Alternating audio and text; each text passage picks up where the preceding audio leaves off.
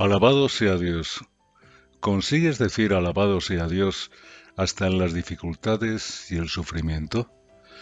Buenos días, que la paz de Jesús nos llegue. Este es un episodio de Melissa dos Santos para Café con Espiritismo.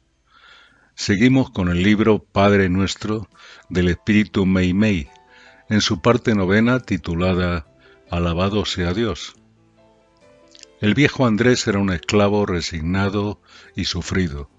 Un día supo que Jesús nos enseñó a santificar el nombre de Dios y se prometió a sí mismo no practicar nunca el mal. Si el dueño de la hacienda le perseguía, Andrés le perdonaba y decía de corazón, Alabado sea Dios. Si algún compañero no rendía lo suficiente, contemplando la injusticia en que estaba inmerso, él repetía, Alabado sea Dios. Cuando los esclavos fueron liberados, el hacendado le llamó y le comentó que estaba enfermo y en la ruina, y que le pedía que no le abandonase. Todos los demás se fueron alegres, pero Andrés tuvo lástima de su patrón y permaneció con él, pensando que Dios estaría satisfecho con su conducta. El patrón fue perdiendo todo, pero el generoso servidor cuidó de él hasta la muerte, diciendo siempre, Alabado sea Dios. Andrés ya era muy mayor cuando su antiguo patrón falleció. Quiso seguir trabajando, pero su cuerpo ya no le acompañaba y tenía múltiples dolores. Pidió limosna, y cuando recibía algo de alimento o ropa decía, Alabado sea Dios. Una noche, sediento y con fiebre, notó que alguien entraba en su choza. ¿Quién sería? De repente vio un ángel delante de él. Quiso decir algo, pero no pudo. El ángel, sonriendo, le abrazó y dijo, Andrés, en nombre de nuestro Padre Celestial, vine a buscarte para que puedas ahora alabarle en el cielo. Al día siguiente su cuerpo apareció muerto, pero los pájaros se posaron en su techo y la gente afirmaba que los pajaritos parecían repetir Alabado sea Dios.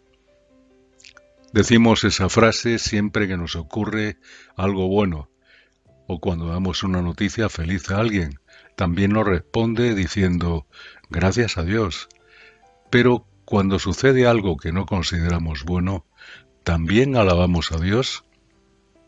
Sabemos que es un Padre de amor que no nos castiga ni desea nuestro mal. Párate a pensar cuántas veces nos ocurre algo que consideramos malo y cómo con el pasar del tiempo observamos que eso que nos hizo infelices tiempo atrás cambió nuestra vida o nuestra forma de ser, nos abrió nuevos caminos e incluso nos hizo mejores personas.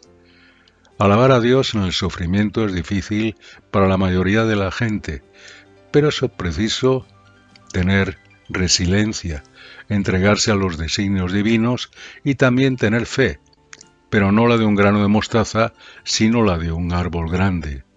Decirlo en tiempos de crisis y sufrimiento no quiere decir que no luchemos por la vida, muy al contrario.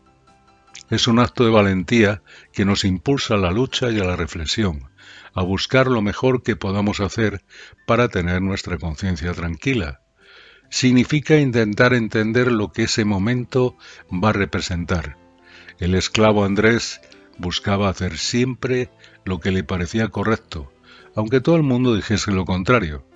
El ángel le dijo que exaltó a Dios con el corazón. Este es un poema de María Dolores, psicografiado por Chico Xavier, que tiene que ver con lo que hemos citado.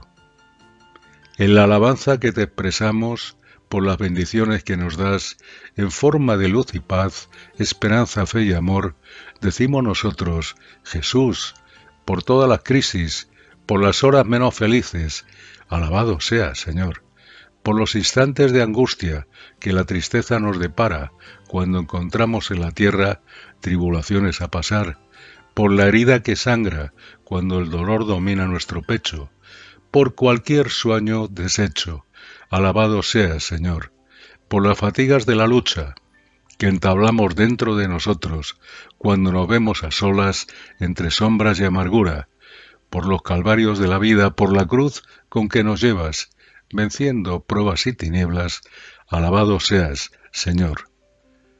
que así pueda ser y hasta el próximo episodio de Café con Espiritismo.